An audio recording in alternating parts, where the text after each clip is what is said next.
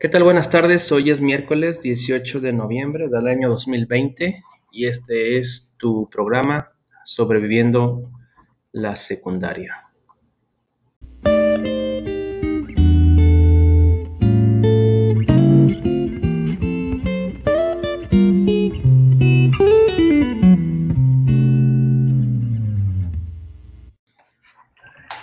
Este espacio lo vamos a dedicar para que podamos platicar cómo es estar en la secundaria en tiempos del coronavirus. Así es de que empezamos. Estoy transmitiendo desde la ciudad de Guadalajara, Jalisco, y este podcast va dedicado para mis alumnos de la secundaria 90. A muchos los conozco, a muchos no los conozco, muchos ya no están con nosotros, se cambiaron de escuela y muchos llegaron nuevos. Así es de que espero que pronto nos podamos conocer. Esta pandemia del COVID-19 o coronavirus nos tomó a todos por sorpresa. Al principio creímos que era una enfermedad pasajera, que pronto iban a encontrar la cura y que todo iba a ser normal. Quizá tú no lo recuerdes por tu edad, pero hace algunos años tuvimos una especie de pandemia que fue llamada influenza. Todas las personas se empezaron a contagiar de eh, algo que parecía tos, calentura, fiebre. Sin embargo, empezaron las personas a morirse y de inmediato se suspendieron las clases. Al poco tiempo, máximo dos meses, encontraron un, medicamento llamado Tamiflu, medicamento que ya existía, y descubrieron que dando ese medicamento las personas ya no se morían, se salvaban. Y entonces regresamos todos a clases. Es decir, aún con la enfermedad, aún todos enfermos, nos regresamos a trabajar a clases porque las personas no morían. Posteriormente tuvimos otra pandemia aquí en Guadalajara y fue el caso del dengue. A muchas personas les empezó a dar dengue, incluido yo. Recuerdo que estuve 15 días sin ir a la escuela porque me picó un mosquito contagiado de dengue y tuve que padecer la enfermedad. Las personas no se morían, bueno, al menos no se morían todas, muchas sí, pero la mayoría lograba sobrevivir. Pero el malestar era, era muy, muy, muy grande. Entonces, de las dos que yo recuerdo, esas no fueron tan graves, es decir, pronto pasaron y la gente no, no se moría.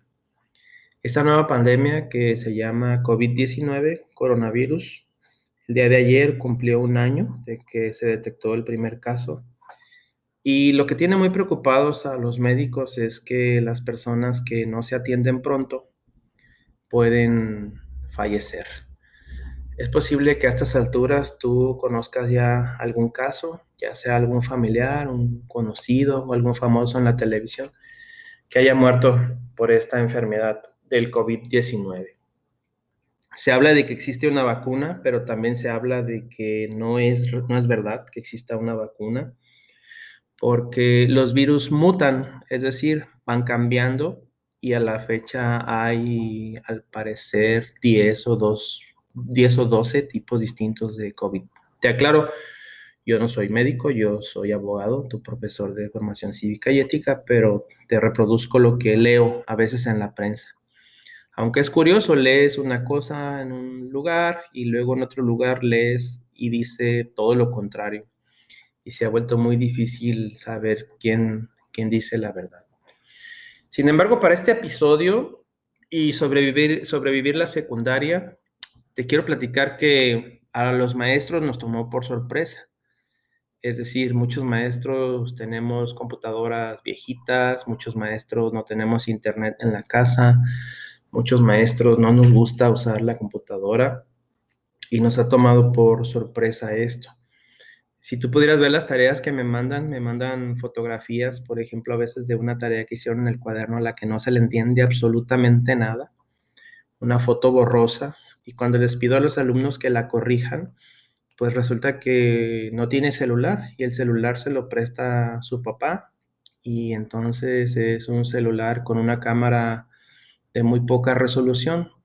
Y eso para los maestros se nos torna un poquito difícil porque no podemos evaluar y calificar de la misma manera a los alumnos que tienen los medios, o sea, alumnos que en su casa tienen un hermano grande que les ayuda, que tienen en su casa una buena computadora, que tienen buena conexión a internet, a un alumno que ni siquiera tiene celular. Y esto para calificarlo se nos vuelve muy complicado.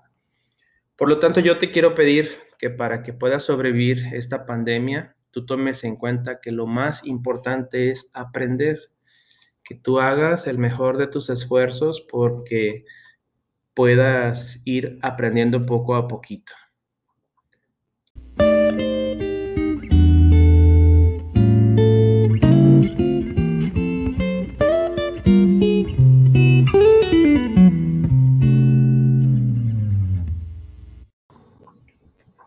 nos estamos leyendo o nos estamos escuchando.